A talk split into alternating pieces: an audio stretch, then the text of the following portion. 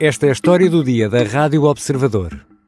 Como chegou Pedro Nuno Santos aqui? Parte 1.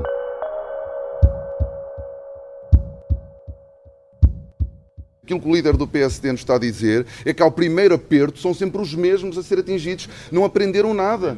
Não resolve, não resolve, o líder do PSD não resolve nada com esta declaração. Antes, pelo contrário, se tiver de cortar pensões, eu vou-me embora, venha outro. Este é Pedro Nuno Santos, em Leiria, em campanha eleitoral. Sempre combativo, sempre pronto para explicar aquilo que, na sua opinião, é óbvio.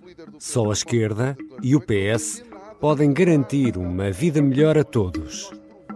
Neste primeiro de dois episódios, traçamos um perfil político do secretário-geral do PS. Estará Pedro Nuno Santos a cumprir um sonho?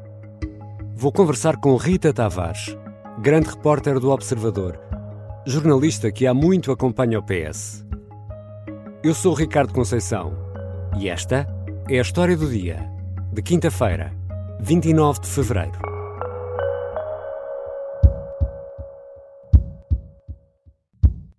Bem-vinda, Rita. Olá, Ricardo. Rita, Pedro Nuno Santos começa na política na, na JS e depois, naqueles primeiros anos de afirmação, integra aquele grupo que acaba por ficar conhecido como os Jovens Turcos. Guia-nos lá por este período inicial de Pedro Nuno Santos na política. O percurso dele, de Pedro Nuno Santos, parece às vezes quase um guião para um líder hum. de, um, de um partido de esquerda. Parecia que estava escrito se tivesse sido escrito antecipadamente, acho que não teria corrido uh, de forma mais adequada à história que acabou por se desenrolar e até mesmo o percurso que começou antes dele. Uh, aquela coisa do escrito nas estrelas, não é? Parece que, que se cola a ele, porque no livro Na Cabeça de Pedro Nuno Santos, de, escrito pela jornalista Ana Sá Lopes, surge uma curiosidade sobre este socialista, que os seus pais casaram no dia 25 de abril de 1976. e depois de casarem, o que é que foram fazer? Foram votar uh, nas primeiras eleições legislativas, Exatamente. depois de aprovada a Constituição, as mesmas eleições legislativas que o filho uh, disputa agora, 48 anos depois desse dia, o filho que havia de nascer ali no ano seguinte. Uh, portanto, logo aqui se vê esta lógica de predestinação, quase, uh, de, um, de, um, de, um, filho político que havia de chegar a algum sítio na esquerda. A grande influência foi o 25 de Abril. Quando o Pedro Nós, a primeira, uma das manifestações que foram realizadas no centro da cidade, uh, eu estava lá e ele foi à manifestação e o Pedro foi ao colo.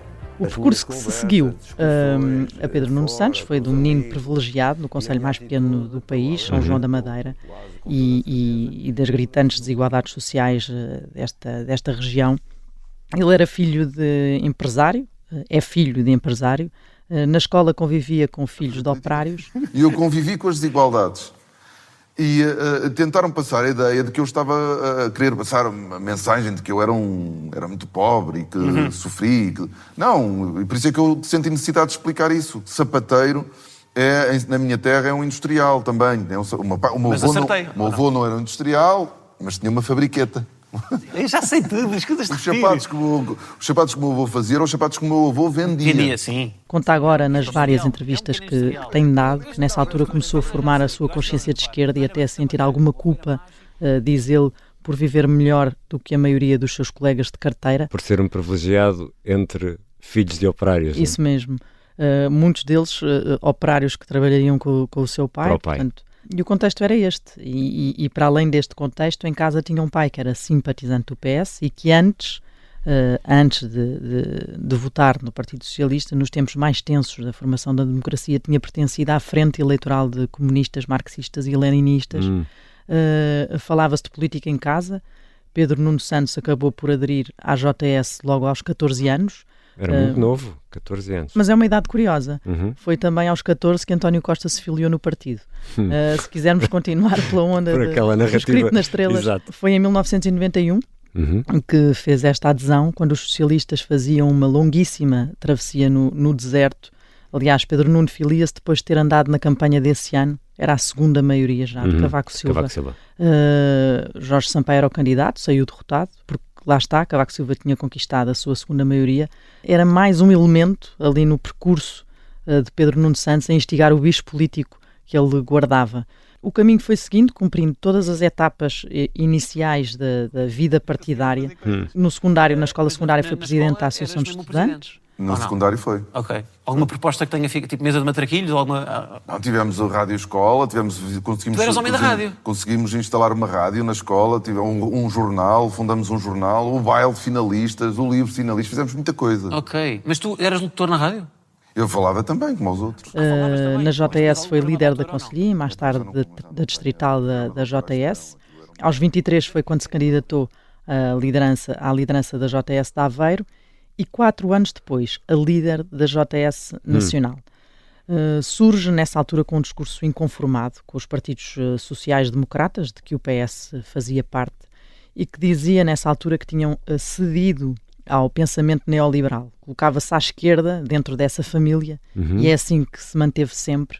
E à esquerda até do que tinha, tinha visto ser feito por, por António Guterres, que se, e que se preparava para ver, ainda ele mal sabia nesta altura, uh, durante a, a, liderança que se seguiria uhum. uh, a de José Sócrates, uh, que seria eleito, uh, chegaria ao topo do PS na mesma altura em que Pedro Nunes Santos chegou ao topo da JS. Isso até aqui, uh, o percurso de Pedro Nuno foi mais ou menos fácil de antecipar. Uhum. A partir daqui, até chegar a líder do partido, ainda foi menos surpreendente. E cumprindo esse guião de que falavas, Rita Tavares, também há, obviamente, uma candidatura autárquica, ou não? Exatamente.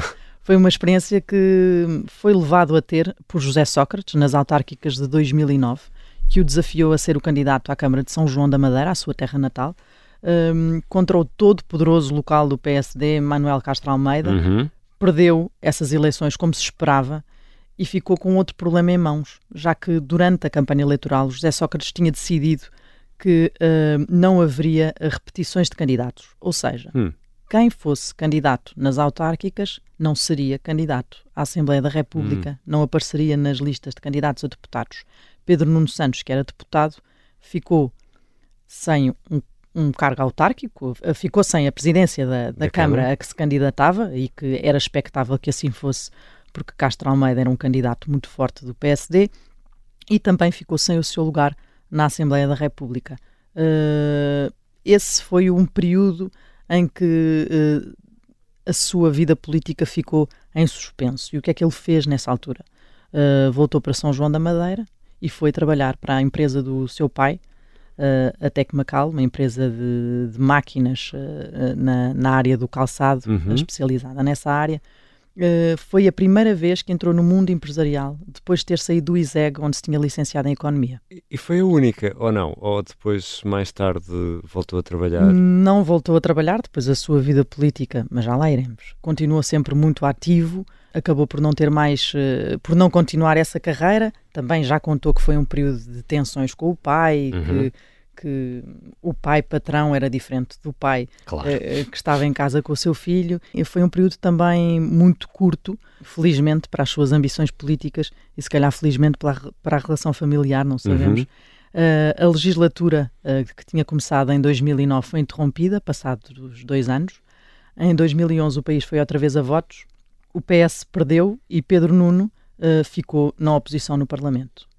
Uh, nessa altura ainda apoiou António José Seguro na corrida à liderança uhum. contra Francisco Assis, mas na verdade acabaria mais tarde, um pouco depois, numa frente interna de oposição ao líder, os famosos jovens turcos. O tal grupo. Uh, o tal grupo que atuava no Parlamento, onde com Duarte Cordeiro, João Galambra e Pedro Delgado Alves compunham o conjunto da geração seguinte começava a pensar noutras lideranças para o PS hum. que não a de António José Seguro e talvez a de António Costa. Eu sempre gostei de fazer política, como, como, como ouvimos. Ela esteve sempre muito presente, a vontade de intervir, seja na Associação de Estudantes, seja agora no, no, no, na liderança de um partido. Portanto, isso esteve sempre presente. Tinha não ficado especialmente descontente com António José Seguro. Uh, numa altura em que até ficou famosa a expressão abstenção violenta uh, que o então líder do PS queria aplicar e aplicou ao Orçamento do Estado para 2012, uh, eh, mas Pedro Nuno Santos tinha muitas outras uh, dissidências relativamente a seguro. Também queria votar contra, ao contrário do partido, as alterações laborais que o governo PSD e CDS queriam fazer nessa altura e que dizia irem além do memorando da Troika uhum. que tinha sido assinado, e ainda contra a ratificação do Tratado Orçamental Europeu. Aliás, foi na sequência de tudo isto que saiu da direção da bancada, afastou-se e assumiu mesmo publicamente estar contra o posicionamento do líder do PS, António José Seguro. Mas nestes primeiros anos há também um episódio incontornável na história de Pedro Nuno Santos, que é aquele do que eu chamaria até tremem. Ou os senhores se põem finos ou nós não pagamos. E se nós não pagarmos a dívida e se lhes dissermos as pernas dos banqueiros alemães até tremem.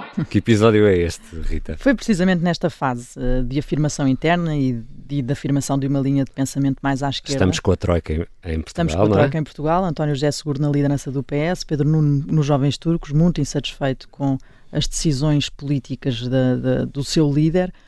Um, e ele era, na altura, o presidente da Federação do PS Aveiro e estava a falar num jantar de Natal do PS em Castelo de Paiva, que achava que não estava a ser gravado, mas a Rádio Pai Vence transmitiu e depois também a Rádio Renascença a nível nacional. Acho que conheces bem esta história, Ricardo. Sim. E lá estavam as tais palavras que lhe ficaram coladas e foram usadas até na campanha interna pelo seu adversário José Luís Carneiro. O tal não pagamos, a bomba atómica para atirar na cara dos alemães e franceses, enfim, toda uma série de expressões de que nunca mais se conseguiu livrar e que apareciam em plena crise das dívidas soberanas, uh, com Pedro Nuno a expor ali a sua linha de raciocínio que destoava por completo daquela que era defendida pelo seu partido. E teve de passar os dias seguintes a explicar-se, sem que o partido lhe desse propriamente uma defesa hum. uh, ou um respaldo, uh, mas, mas explicou-se e explicou-se muito, até porque naquela altura ele já era um nome apontado como forte para a liderança do PS num futuro, qualquer que ele fosse, e o posicionamento era demasiado radical e mais parecido com outra área política. Esse ponto é, é curioso, Rita, porque realmente nessa altura uh, isto deu brado, uh, foi muito, muito falado e, e sentiu-se isso mesmo. Quase que o partido diz: Oh, meu menino, agora explica-te, não é? Não, não vamos colar o partido a isto. E isso está contado também no livro da Ana Salopes, que é um episódio uh, que, que caiu mal a Pedro Nuno Santos. Ficou, ela utiliza a expressão furioso uh, com o líder uh, de então, com António José Seguro, por o ter deixado sozinho. Uhum. Hum, a verdade é que naquele contexto era uma, uh, era uma situação limite e as declarações de Pedro Nuno Santos, que não eram declarações, mas que saíram cá para fora e tiveram um impacto, eram para lá do limite. Na situação em que nós vivemos, eu estou marimbando para os nossos credores. Estou marimbando para o Banco Alemão que emprestou dinheiro a Portugal nas condições em que emprestou. Estou marimbando que nos chamem irresponsáveis. Eram de facto declarações que se calhar uh, eram melhor acolhidas noutro lado, uh, noutro lado, mais à esquerda do PS, mas não num partido que normalmente tem responsabilidades governativas. E o que é facto é que ainda estamos a falar delas passado, passados todos estes anos. Sim, nunca mais saíram da pele de Pedro Nuno Santos. E Pedro Nuno Santos é neto de sapateiro, como ele já fez eh, questão de referir, filho de eh, empresário eh, de sucesso. Já explicaste aqui o, o, percurso escolar, aquele ambiente escolar em que ele, enquanto privilegiado, eh, lidava muito com os filhos eh, dos operários. Isso é de tal forma marcante na vida dele que as gaspiadeiras, e agora explica-nos lá o que são as gaspiadeiras, nunca saem, acabam por não sair dos discursos dele, pelo menos daqueles discursos mais inflamados de Pedro Nuno Santos. Então vamos começar pelas gaspiadeiras. Vamos as gaspiadeiras foi uh, uma atividade uh, profissional que tem a ver com o setor do calçado, um setor que ele conhece, que é, que é um imperativo em São João da Madeira conhecer, e Pedro Nuno Santos para mais neto de sapateiro, filho de empresário que lida com este setor, uh, conhece bem, mas aproveitou essa atividade para uh, cavalgar um pouco o discurso antiliberal hum. uh, do seu PS, que é o discurso de essa, essa, esse discurso em que ele diz que as gaspiadeiras não têm mérito, pergunta no púlpito. As gaspiadeiras são João da Madeira, Santa Maria da Feira, Oliveira das Meias, Arouca, Valdecambra. Aquelas mulheres que cosem as gáspias, para quem não sabe, as partes dos sapatos, horas e horas seguidas, sentadas sem quase olhar para o lado, sempre a olhar para a agulha, para a pele e para a linha, não têm mérito? E foi engraçado porque na primeira fila estava António Costa, foi durante a campanha das legislativas, a última campanha, e António Costa era o líder e Pedro Nuno fez um discurso todo sem referir o líder que estava ali na primeira fila, porque estava mesmo num campeonato diferente, hum. num campeonato próprio de afirmação e queria fazer um discurso uh, inspirador para essa ala política. Só o PS e um PS forte é que pode e quer responder a estes problemas de forma a melhorar as condições de vida e dar esperança no futuro à esmagadora maioria do povo. Viva o PS! Viva Aveiro! Uh, mas o que é engraçado, isso que estavas a dizer, de, esse, esse quase desconforto de, de Pedro Nuno Santos, que parece sempre pouco à vontade Parece um com, sentimento com a culpa, linha do seu partido. É? Sim, esse sentimento de culpa e quase um colete de forças, uh, uh, não é? Da pessoa que vem da ala esquerda, uhum. uh, mas na faculdade conviveu e traveu lutas académicas ao lado de figuras da esquerda à esquerda do PS, como Jorge Ferreira ou José Guzmão, do Bloco uhum. de Esquerda, que partilharam de amizades e depois há todo um passado que agora explica como de uma criança, a tal criança que se sente culpada uhum. por conviver diariamente com problemas sociais graves, que não vivia sendo um filho de empresário com sucesso em São João da Madeira, tinha um carro, ao contrário dos seus amigos, um, um jeep que ainda agora, de, que ainda agora os amigos se, se recordam de andar no jeep do Pedro Nuno. Era a época dos jeeps também. Chegou até a ser o seu socialista que levou o Maserati do pai emprestado para ir a uma reunião partidária lá na Terra, mas garante que a consciência social estava acesa. Aliás, por falar em carros, há também o episódio do Porsche. Do Porsche? Uh, o Porsche 911, que como apreciador de carros comprou. Uh, era então o secretário de Estado da Geringonça quando isso uh, aconteceu e não escondeu na altura o desconforto que sentia ao volante quando parava num semáforo e dizia que já nem sequer olhava para o lado porque tinha medo de ser julgado e hum. ao ser reconhecido como uma cara da esquerda do PS e que afinal estava sentado ao volante de um clássico e, de um desportivo alemão. Exato. Uh, uh, e o que é que aconteceu? Para não parecer incoerente, vendeu o Porsche. Hum. Um, houve sempre este sentimento presente, não é? Uma espécie de preconceito consigo mesmo. Uh, um comportamento que, que, que ele esperaria de um líder de esquerda e que se sente desconfortável por não ter naturalmente esse comportamento. Hum. Uh, o, o, discurso das gaspiadeiras, esse tal discurso na campanha de 2022 com Costa sentado na, na primeira fila, foi o tal momento de afirmação ideológica mais recente, quando já todos sabiam que mal fosse possível saltaria para a sucessão de António Costa. E agora, mesmo na defesa do legado de Costa, que jura que vai manter, solta-se de algumas dessas amarras, como por exemplo o descongelamento das carreiras dos professores uhum. e também a questão do ritmo da redução da dívida que ele acha que deve ser melhor, menor do que foi até aqui. Um, anda, parece que anda assim na tales, numa corda bamba de prometer disciplina orçamental e contas certas ao mesmo tempo tem de encontrar um meio termo entre isso e o discurso radical que lhe é sempre colado e que, na verdade, está na sua gênese. Às vezes parece ainda continuar dentro do tal colete de forças. E falavas aqui nessa, nesse discurso em que António Costa está na primeira fila, é ele o grande candidato e Pedro Nuno Santos se perde por outros caminhos e nem sequer refere uh, António Costa. Há no percurso de Pedro Nuno Santos vários momentos de divergência com António Costa, até porque, e aqui se calhar damos um, um passo atrás, ele esteve ao lado de António José Seguro. Esteve. É um episódio passageiro, até porque, por causa daquilo que acabámos de falar, uhum. uh, uh, foi em 2011, quando António Costa decidiu, depois de José Sócrates sair da liderança do PS, uh, eh, António Costa, que era presidente da Câmara de Lisboa, decidiu que não se candidatava à liderança, que não seria ele o sucessor do, de José Sócrates e o adversário de, de, António José Seguro acabou por ser Francisco, Francisco Assis. Uh, a fidelidade do líder distrital uh, uh, foi, essa lealdade partidária foi para António José Seguro, que era o uhum. líder, que era o candidato, aliás, que mais, melhor se posicionava para, para essa sucessão, mas foi só de pouca dura, como já contámos, e, e, e a relação foi curtíssima. Tratou-se ali de uma lealdade momentânea mais do que uma comunhão hum. de interesses ou até ideológica. Uh, com António Costa a relação era diferente. Aproximaram-se só depois dessa altura, de 2011.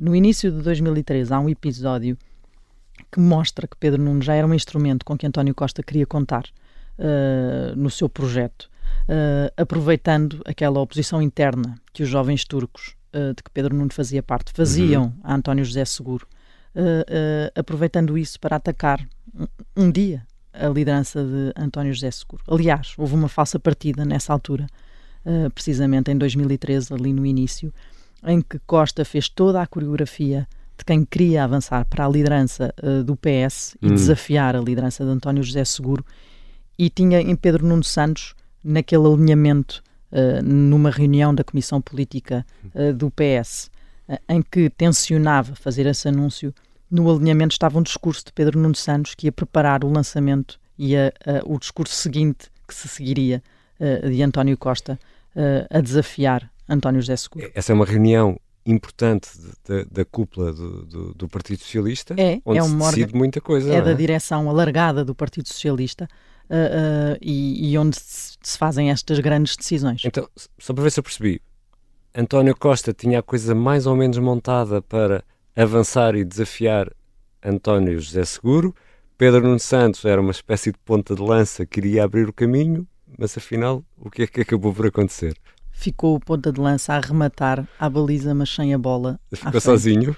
Ficou sozinho. Fez o discurso, mas António Costa, entretanto, percebeu uh, por algumas conversas que foi tendo na sala uh, que não tinha uh, apoio interno para avançar para uma candidatura e para desafiar a liderança que estava em funções e, e não fez o discurso seguinte. Aliás, esse episódio foi conhecido todo cá fora porque chegou a existir a notícia de que António Costa iria avançar. Iria avançar. Eu lembro eu dessa própria, noite. Eu própria adei, eh, porque tinha um jornal que estava num jornal na altura que fechava antes de, de, dessas quatro da manhã, julgo eu, que foi a, mais ou menos a altura em que tudo se, se desenrolou. Uhum. Uh, e a agência Lusa escreveu mesmo um texto com Exatamente. a intervenção que António Costa faria e que não fez. Portanto, isso tudo estava alinhado a acontecer e deixou Pedro Nuno uh, desiludido. Eu lembro-me de o ver no Parlamento nos dias seguintes e de haver uma desilusão nessa frente dos jovens turcos e a cara dele era obviamente uma, uma Ele é muito transparente alguém, nessas sim, coisas, não é? Que tinha ficado uh, uh, sem chão hum. naquela noite, mas também nos dias seguintes. Mas pronto, também não sabia que seria só até um, um ano de espera até António Costa avançar mesmo em 2014. Depois das eleições europeias, em que o PS teve um resultado que considerou pouco sim. E acabou por uh, retirar quase António José Seguro da liderança e, e, entrar ele, António Costa. Foi isso mesmo. Para que haja estabilidade é necessário que não ganhemos por pouco sim. Obrigado, Rita. E amanhã continuamos a contar esta história. Obrigada, Ricardo. Até amanhã.